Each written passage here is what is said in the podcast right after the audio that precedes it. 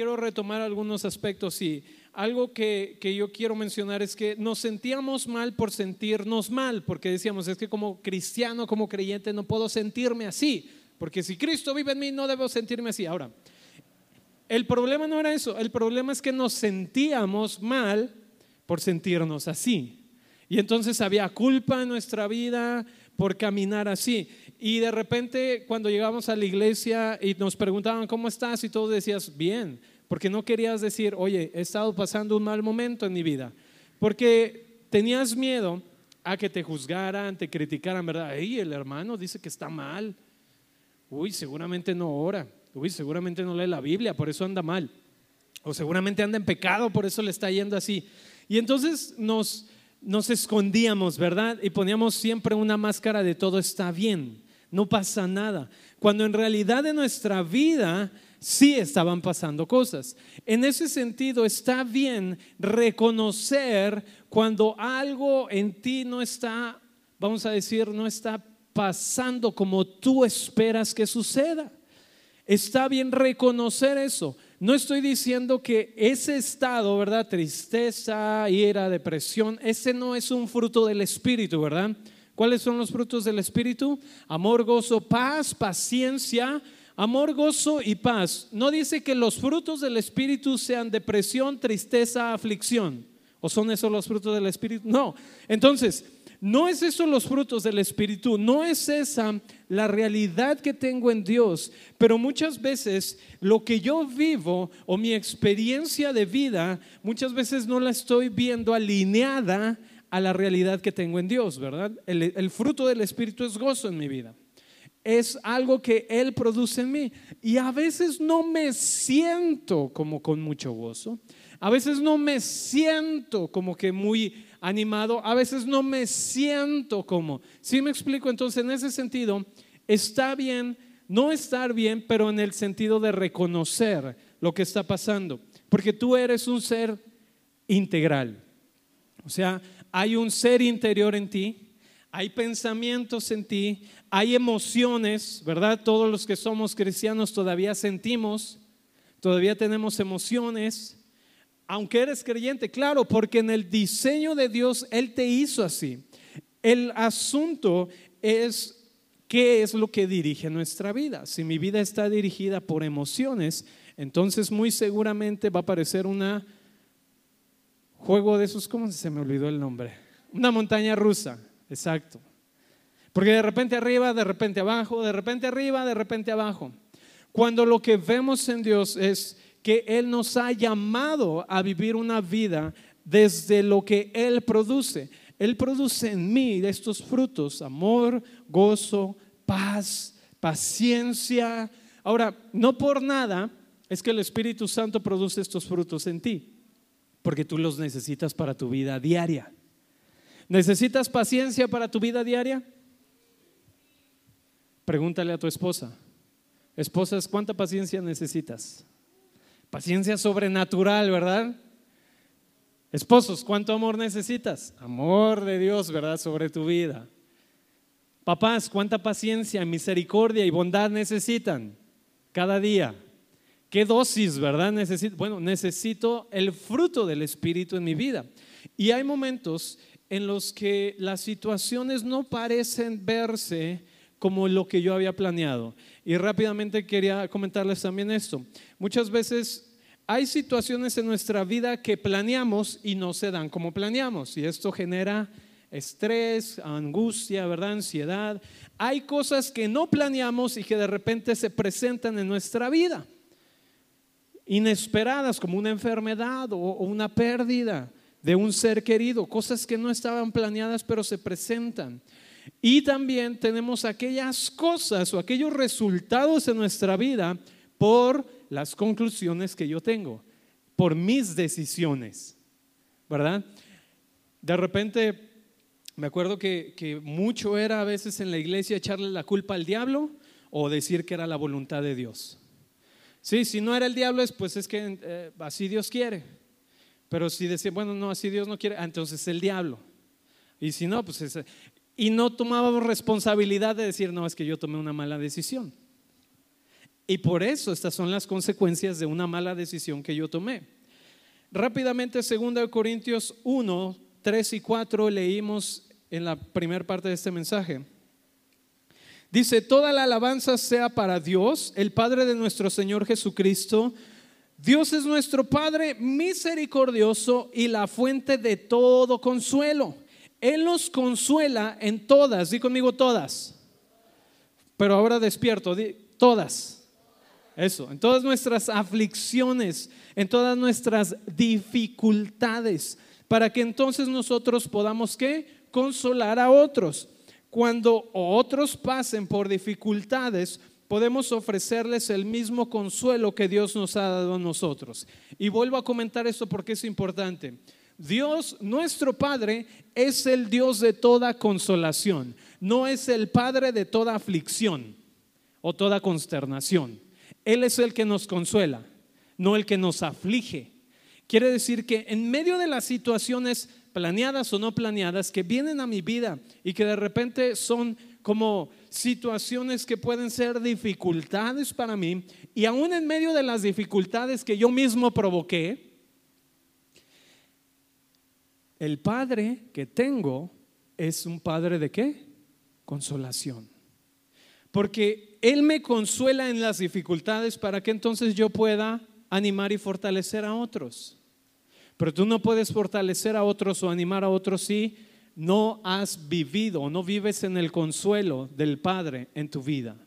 Ahora, estábamos bien a algunos puntos. El primero de ellos, que es importante con respecto a ese tema, necesitamos reconocer las emociones, porque muchas de las veces no queremos reconocer que algo está sucediendo.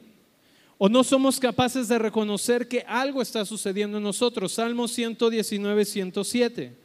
Rápidamente, acompáñame a Salmo 119. Estoy ah, retomando muchos puntos de lo que estuvimos viendo en el audio pasado, en el audio, en el mensaje pasado. 119, 107. El salmista dice, afligido estoy en gran manera. Es importante porque en Salmo tú vas a ver muchos de los salmos son un clamor de una necesidad, son un clamor de que algo está pasando en mi vida. Aquí el salmista dice, afligido, yo estoy afligido en gran manera, pero dice, vivifícame conforme a qué? A tu palabra. Porque Él es el Dios de toda qué? Consolación. Y, y, esto es tremendo, porque la primera cosa que necesitamos, o que muchas veces pasa en nuestra vida, es que no reconocemos lo que hay, ¿verdad? Y a veces hay tantas cosas en nosotros, nuestros pensamientos, en las situaciones que pasan, ¿verdad? Y hay tantas cosas que no reconocemos que está pasando ahí. ¿Me explico? Que no somos capaces de reconocer que hay algo ahí. Y entonces tratamos de, decir, no, todo está bien, no pasa nada. No, no, no, no, no, todo, todo está bien. Pero sabes que hay cosas en ti, vamos a decir de repente tenemos un desorden de nuestros pensamientos. Tenemos tantas cosas, ¿verdad? Que no podemos reconocer. Eso es lo primero, necesitamos reconocer. El salmista dice, estoy afligido, tengo una aflicción, estoy preocupado, estoy acongojado. La palabra dice, por nada estés que afanado, agobiado, afligido, si no sean conocidas delante de Dios todas nuestras ¿qué? peticiones. Y entonces el primer aspecto necesitamos reconocer las emociones, porque es el resultado de lo que muchas veces vivimos en nuestra vida, estas emociones. Ahora, por lo general las emociones van a influir en nuestras actitudes y en nuestras acciones. Tú sientes una emoción y eso te va a llevar a responder, ¿verdad? Porque puede influir en tus actitudes y en tus acciones. Ahora, muchas de las veces, por eso es importante reconocer, porque a veces no sabemos por qué respondemos en temor o por qué respondemos en ira, porque somos tan irritables todo el tiempo. ¿Por qué estamos tan tristes todo el momento? Porque necesitamos reconocer que hay algo que está sucediendo. Nuestras emociones influyen en nuestras acciones y en nuestras actitudes. Y entonces el salmista dice, estoy afligido, pero sé que puedo ser vivificado, edificado en la palabra, lo que Dios habla a mi vida. Por eso es una de las cosas que veíamos es cuando enfrentamos una contradicción, ¿se acuerdan que hablábamos de, de una contradicción en nuestra vida? De que de repente las cosas no están pasando como deberían. Si se supone que Dios está conmigo, ¿por qué estoy enfrentando esto? Si se supone que Dios estaba conmigo, ¿por qué me pasó aquello? Enfrentamos de repente contradicciones o adversidades. ¿Te acuerdas que te decía que toda contradicción va a atentar contra tu identidad? ¿Quién eres en Dios? Estoy afligido, pero vivifícame en tu palabra. Rápidamente, cuando Jesús es bautizado y sale del agua, el cielo se abre, desciende o hay una manifestación del Espíritu, dice que como paloma desciende y luego escucha una voz del cielo que dice, este es mi Hijo amado en el que yo estoy que complacido. Después de eso Jesús va al desierto y al menos no vemos que en el desierto Dios le vuelva a hablar. Pero en el desierto está el enemigo tentando su identidad. ¿Qué fue lo que le sostuvo a Jesús en el desierto?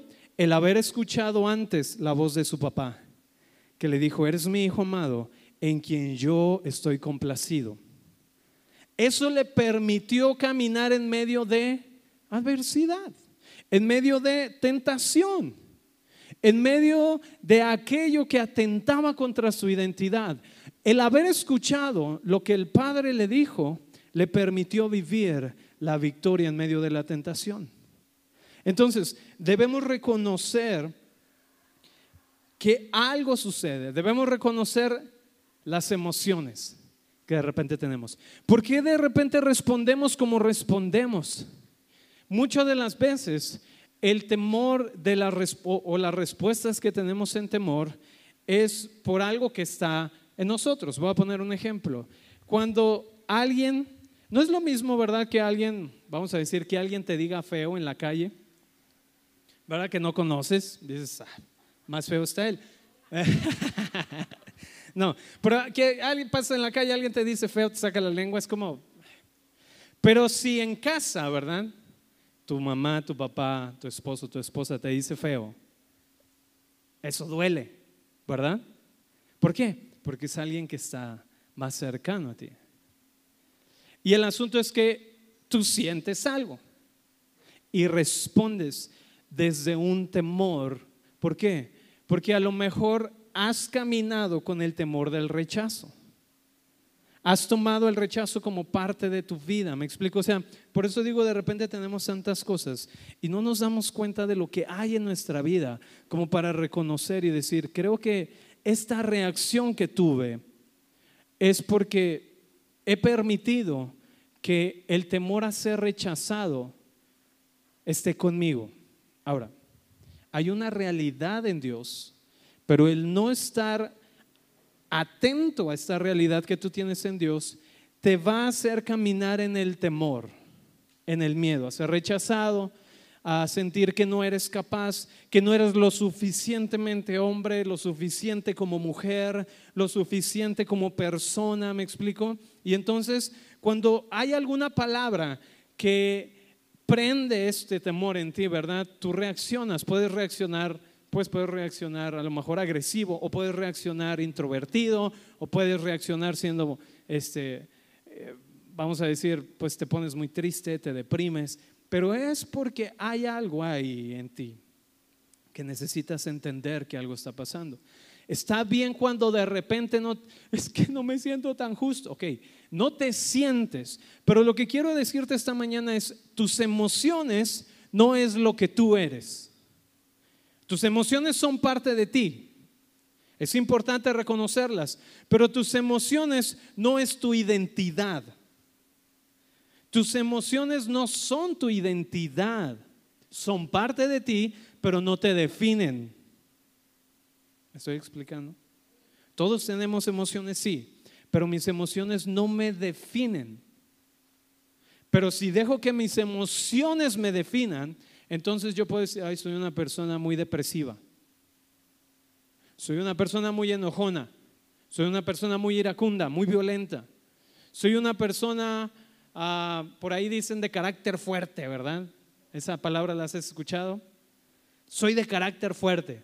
Yo diría, bueno, realmente es temperamental, porque alguien de carácter fuerte no es alguien que responde muy temperamental. Para mí alguien de carácter fuerte es alguien que, como dice la Biblia, sabe caminar en dominio propio. O sea, sabe dirigir, sabe pastorear sus emociones.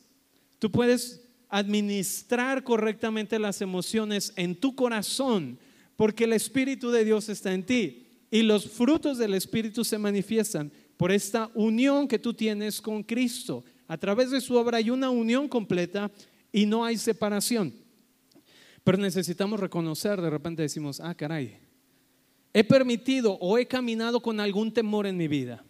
Sea un temor a rechazo, sea un temor a abandono, sea un temor a una inseguridad que pudieras haber tenido, sea cual sea.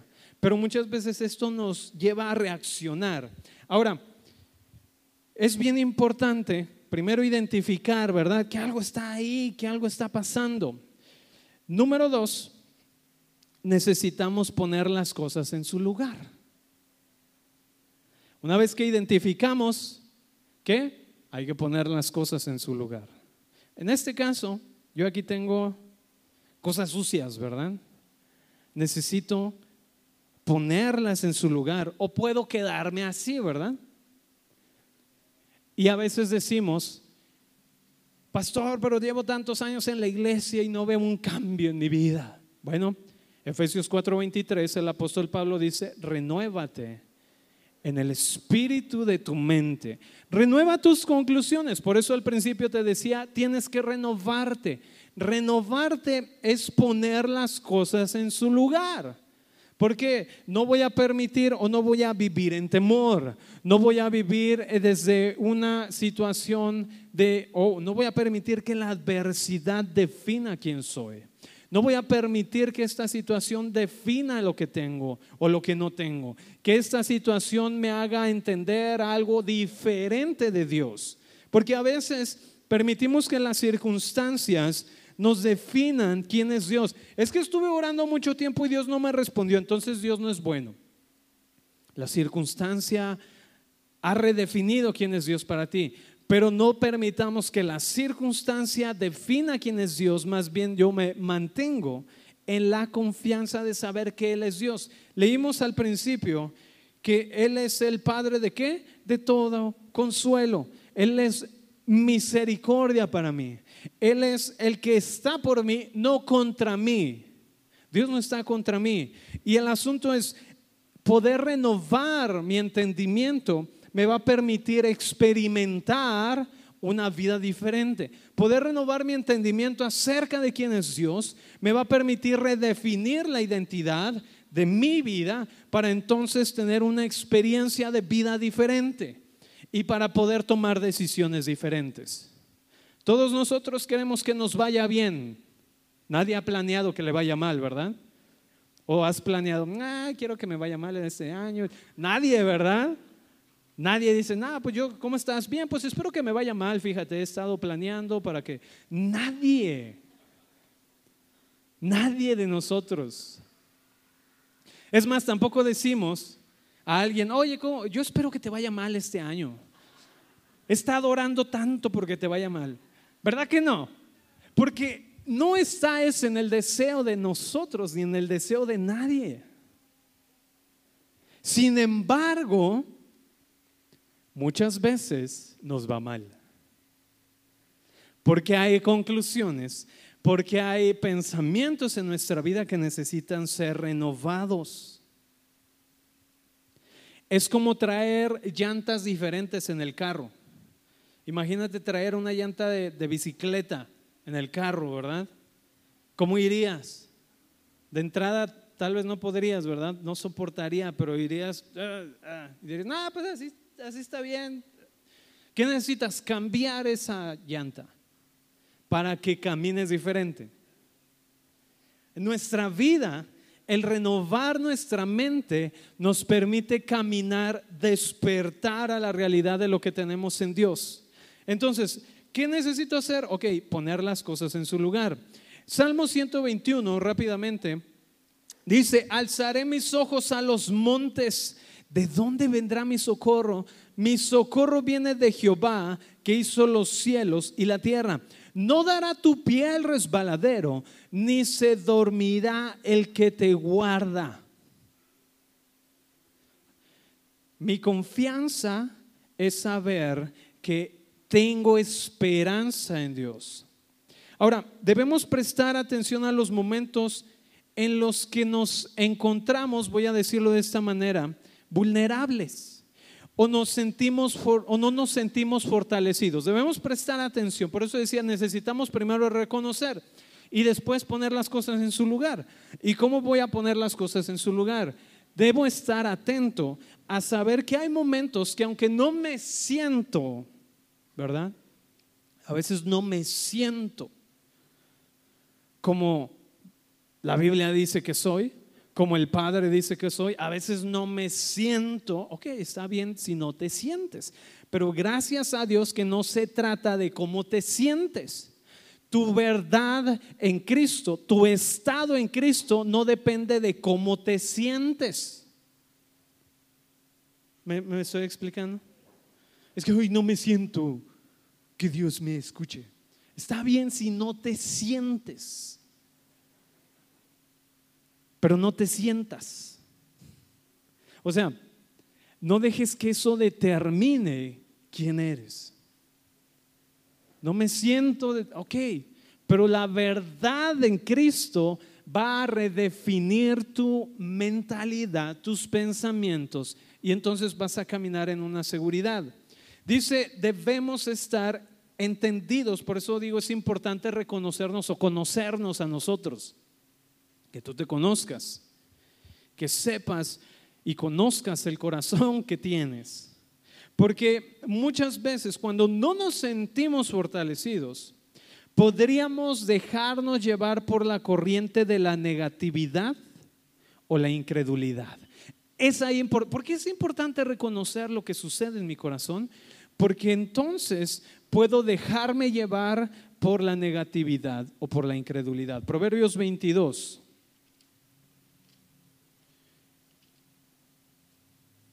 Vamos a leer del verso 24 en adelante. Proverbios 22 dice el 24 en adelante, no te entremetas con el iracundo, ni te acompañes con el hombre de enojos, no sea que aprendas sus maneras y tomes lazo para tu alma. Tú puedes decir, por eso en la iglesia, pastor, yo nomás vengo, escucho la palabra y me voy para no juntarme con nadie. no se refiere a eso. Se refiere a que entiendas que hay momentos donde tú puedes sentirte o puedes no estar tan fortalecido y debes cuidar. Por eso es poner las cosas en su lugar. Debes cuidar con quién, voy a decirlo así, con quién te juntas.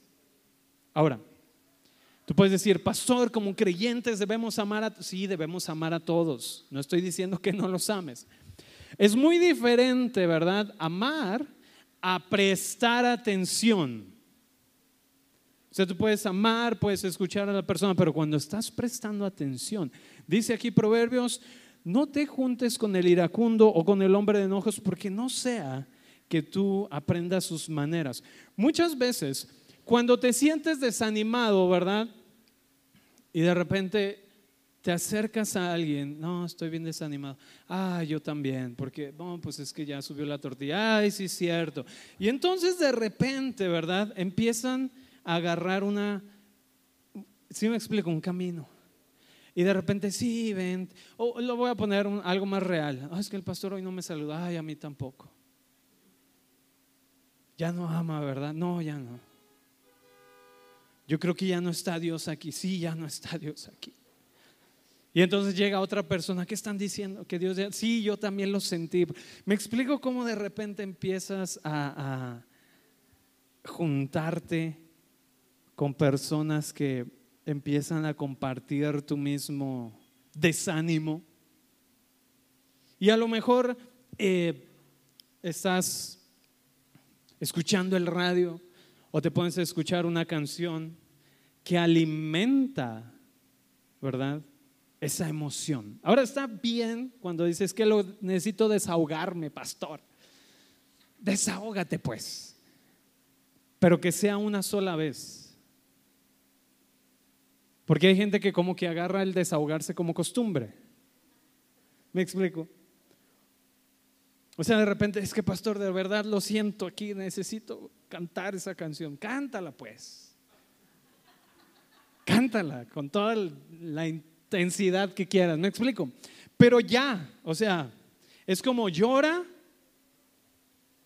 y llora lo suficiente, llora lo necesario, sácalo. O sea, no, esto es importante. No te estoy diciendo que contengas no te estoy diciendo que no lo sientas, que, no, lo, que no lo saques. No, es, si tienes que sacarlo, sácalo. Pero, pero, ten cuidado en permanecer en ese estado. Si tienes que sacar algo, sácalo. Pero ten cuidado que se haga una costumbre. Porque ese no es el diseño, esa no es la vida. O sea, muchas veces pasamos por una situación y si tienes que pasar por un momento de duelo, un proceso de duelo, hazlo. Es necesario. Pero necesitamos caminar y salir hacia adelante y no quedarte ahí. Entonces, reconocemos, por eso dice, ten cuidado con el hombre iracundo, no sea que aprendas sus maneras. O sea, lo que está diciendo es presta atención, porque los momentos eh, en los que tú no te sientes tan fortalecido, ahí en vez de buscar un lugar para que apapachen tu dolor, es mejor buscar a alguien que te ayude a fortalecerte. Por eso dice que todo consuelo viene de Dios. Entonces, Está bien si necesitas sacar algo, sácalo, pero ya, ¿me explico? Lo que sigue. No te quedes ahí. O sea, está bien no estar bien en ese sentido, sácalo y a lo que sigue. Vamos adelante. Reconoces, pon las cosas en su lugar, renueva tu entendimiento y camina, avanza. Ahora, Mateo 4:24. Eso es seguimos en esto. Jesús les está diciendo en Mateo 4, 24 algo muy importante. Dice, mm, creo que me ah, Marcos, perdón, ya estoy leyendo mal aquí. Marcos 4, 24. Les dijo Jesús, mirad lo que oís. Qué interesante, ¿verdad? Es como cuando te dicen, escucho borroso. Dice, mira lo que oyes, porque con la medida con la que mides, te será medido y aún se te añadirá a ti lo que escuchas. Qué interesante. Dice, mira lo que escuchas, porque esa es una medida con la que estás escuchando. Número tres, lo que escuchas importa. Lo que escuchas importa. Mira lo que escuchas, porque aquello que escuchas se vuelve tu estándar.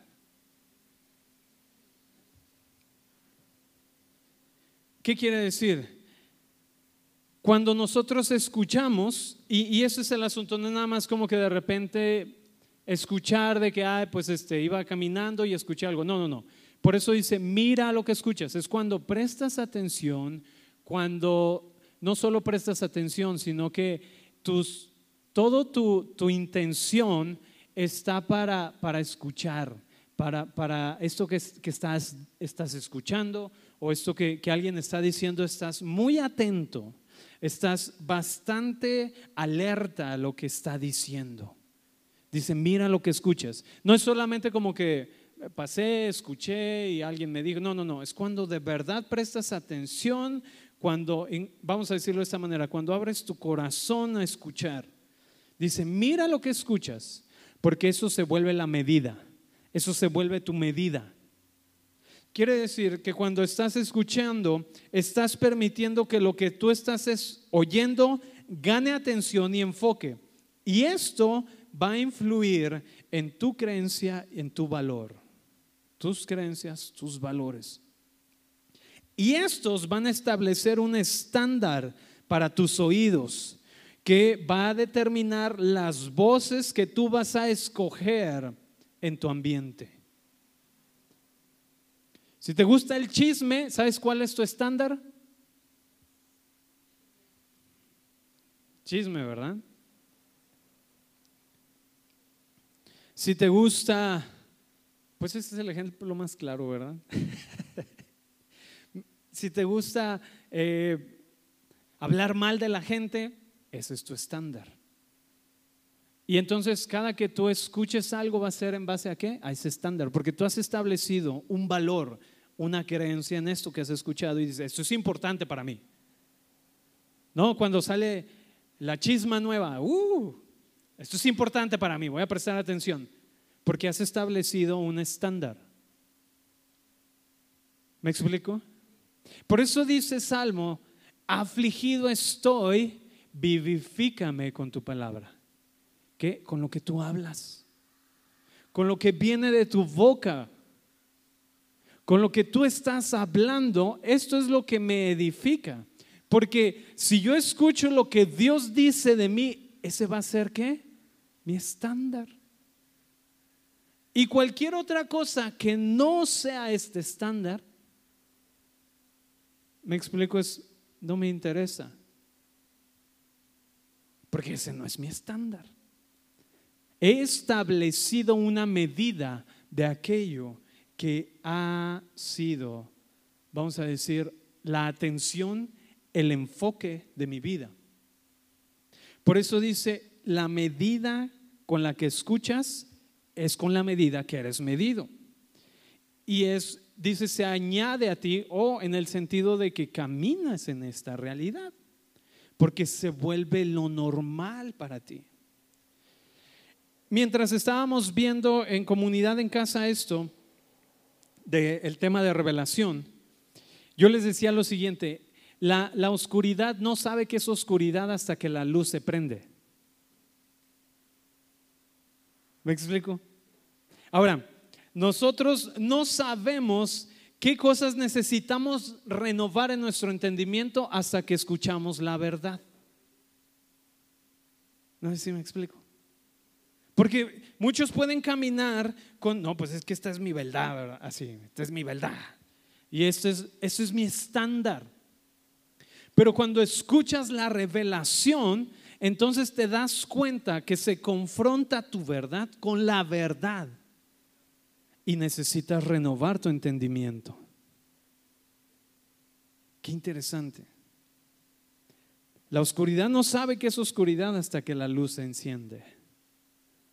Nosotros no podemos ser renovados en nuestro entendimiento hasta que no somos confrontados con la verdad de Cristo en nosotros. Y entonces esta verdad de quién somos en Él, no de lo que creo que, o que pienso que tengo en Él, sino de lo que Él dice acerca de mí. No de lo que me imagino que a lo mejor por mi experiencia de vida es lo que Dios me ha dado. No, es de lo que Dios dice de mí. Y entonces esto va a confrontar la medida que yo tengo, porque ahora va a cambiar, porque necesito mirar lo que estoy escuchando. En el sentido de que cuando tú escuchas esta realidad que tienes en Dios, que eres uno con Él y no hay separación, esto confronta tu realidad. ¿Me estoy explicando? Lo que escuchas importa. Ese es el estándar. Por eso hay que tener cuidado en los momentos en los que no te sientes tan fortalecido, no te sientes tan animado, no te sientes tan gozoso. Lo que escuchas importa. Porque establece una medida. Establece un ambiente para ti. El asunto de fortalecernos es con la decisión de escuchar la voz de Dios más que cualquier otra. Más que cualquier opinión, más que cualquier otra idea, escuchar lo que Dios dice es lo que realmente es más importante que cualquier cosa. Y el fortalecerme a mí no tiene que ver con que yo soy la fuente de mi fortaleza, sino, ¿qué dice Filipenses 4:13? Todo lo puedo Ahora dilo con convicción. ¿Todo lo puedo? En Cristo que me fortalece. No eres tú el que se fortalece, es Cristo en ti el que te fortalece. Hebreos 1.3 dice que Él sostiene todas las cosas por el poder de su palabra. Y eso te incluye a ti. El, el asunto es, tratamos de producir gozo, tratamos de producir paz, cuando en realidad Él es el que nos ha incluido a nosotros en su gozo y en su paz. Solo que, por no escuchar, no he establecido esta medida para mí. ¿Cuál es la medida para mi vida? Cristo es la medida para mí. No la medida de lo que tengo que hacer, sino la medida de lo que soy. Es muy diferente. Es muy diferente decir, Cristo es lo que tienes que ser, a Cristo es lo que habla Dios acerca de ti. O sea, Cristo es lo que está en mí. Cristo es lo que se manifiesta en mi vida, no lo que intento hacer. El escuchar te habilita para establecer acuerdo. Y cuando estableces un acuerdo, entonces caminas en esa realidad. Nuestro acuerdo con Dios es lo que me hace experimentar una realidad diferente. Es lo que me hace vivir en los recursos que Él me ha dado. Por eso dijimos, primero identificamos y número dos, hay que poner las cosas en su lugar. Pero desde dónde ponemos las cosas en su lugar desde la revelación y el entendimiento de lo que tenemos en Dios. Número cuatro, no solamente las emociones que están en nosotros, pero no vivimos solamente por las emociones, sino por las convicciones. Porque cuando no me siento, yo sé. No me siento gozoso, pero yo sé que el gozo de Dios está en mí. No me siento fortalecido, pero yo sé que el gozo de Dios es mi fortaleza. No me siento como uh, justo, pero yo sé que por cuanto uno murió, todos morimos y ahora vivimos en esta verdad. No me siento como, pero yo sé acerca de lo que Dios me ha dicho. El asunto es que muchas veces nosotros mismos somos los que hacemos o, nos ponemos el pie a nosotros mismos por las conclusiones que tenemos, por lo que sucede en nuestra vida. Nosotros mismos somos aquellos que nos metemos el pie o somos los que nos, vamos a decir, somos los que hacemos que las cosas, por las conclusiones incorrectas que tenemos, tomamos decisiones incorrectas. No es el diablo, son tus decisiones. Son lo, son lo que, y, no es tampoco, pues es que era la voluntad de Dios. No, no, no. Hay que ver, porque la voluntad de Dios es buena, agradable para ti. Eso es lo que Dios desea para ti. Pero cuando de repente estamos pasando por situaciones en nuestra vida que no se ven como lo que Dios tiene para nosotros, aún a pesar de esta adversidad o dificultad, yo sé, o sea, mi convicción es que en Dios encuentro consuelo. Si fue una mala decisión que tomé, Dios va a traer consuelo a mi vida y me va a dar sabiduría para corregir el rumbo. Porque necesito renovar qué? Mi mente. renovar mi entendimiento para poder caminar en la realidad, no en la ausencia, no en lo que creo que me falta, sino en lo que sé que Él ya me ha dado, lo que ya tengo en Él. Este es el asunto. Ahora, nosotros mismos hemos conspirado contra nosotros mismos la gran mayoría de las veces. Porque incluso cuando tú escuchas una palabra de Dios para tu vida, tú dices, no, poco es eso, es cierto, no, es cierto. Dios te da una palabra a través de alguien, o alguien ora por ti, te da una palabra y tú, mm, no, no creo que sea Dios, porque si me conociera realmente, no creo que, me explico, o sea, tú mismo eres el que está saboteando ahí el asunto. Dios confía en que tú, uy, no, pues, si me conociera yo no, no, no confiaría. Me explico, nosotros mismos.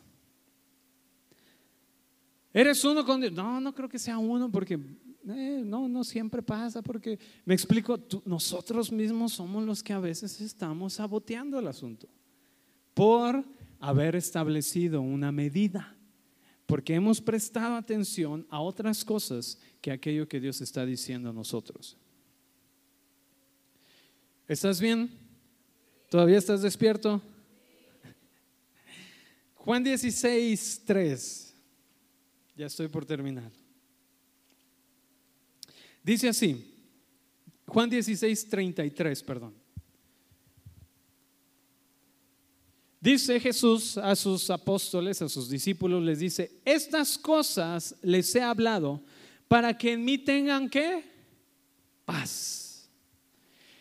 En el mundo puede ser que tengas qué? Aflicción. Pero pon las cosas en su lugar. En el mundo de repente puede que haya aflicción, pero pon las cosas en su lugar. Está bien reconocer.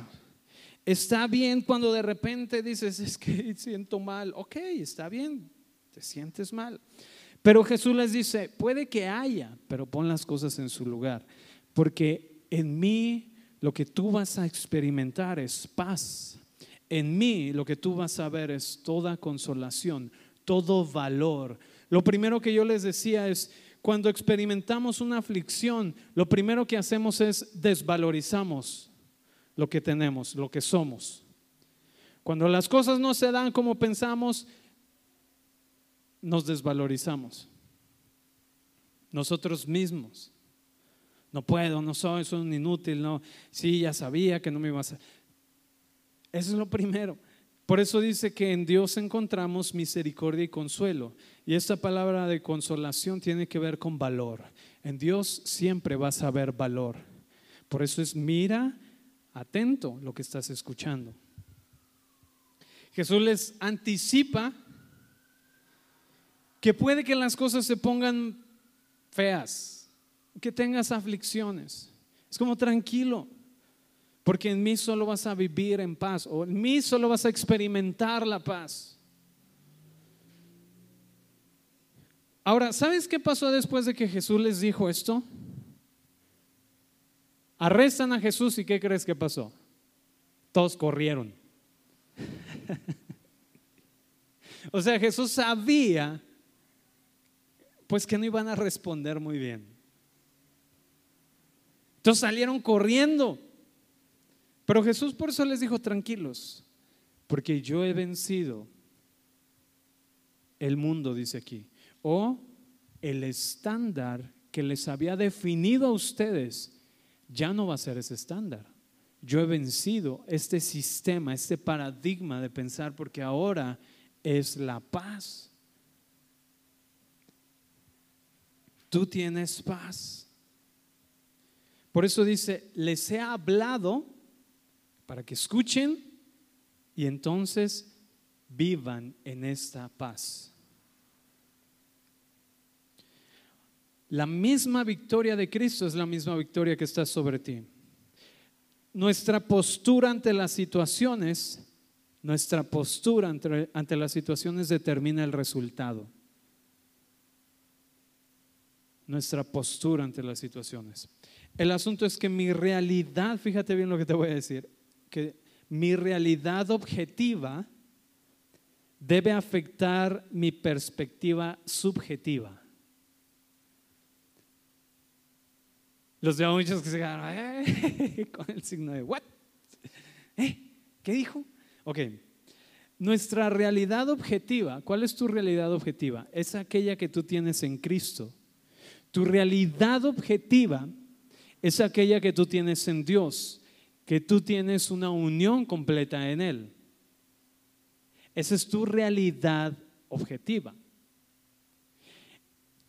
Tu perspectiva subjetiva es lo que muchas veces tú vives por las conclusiones que tienes. Y no siempre está alineada a esta realidad objetiva de Dios. Porque está muy subjetivo a ti. ¿Me explico? Ay, es que pasó esto, esto, esto, y no, pues yo creo que Dios no. Ah, es que no, yo creo que. Me explico. El asunto es que nuestra realidad de lo que somos en Dios afecte nuestra perspectiva subjetiva o nuestra perspectiva diaria, del día a día, del caminar diario. Por eso la fe manifiesta la realidad de lo que tenemos en Dios. Fe es la convicción, es la certeza, es la confianza. Fe abre la oportunidad o abre la puerta a vivir la experiencia de vida en Dios. Es por fe. Y fe no es otra cosa más que la confianza, porque no es algo que yo produzco, voy a producir fe. fe. No, es confiar en que así es. Es confiar en que así es, aunque no lo sienta. Aunque no lo estoy viendo ahorita, pero fe es la confianza de que así es. Enfócate en la respuesta de Dios, no en tu aflicción. Salmo 121, leímos hace un momento. Alzaré mis ojos a los montes, ¿de dónde vendrá mi socorro? Mi socorro viene de aquel que hizo los cielos y la tierra.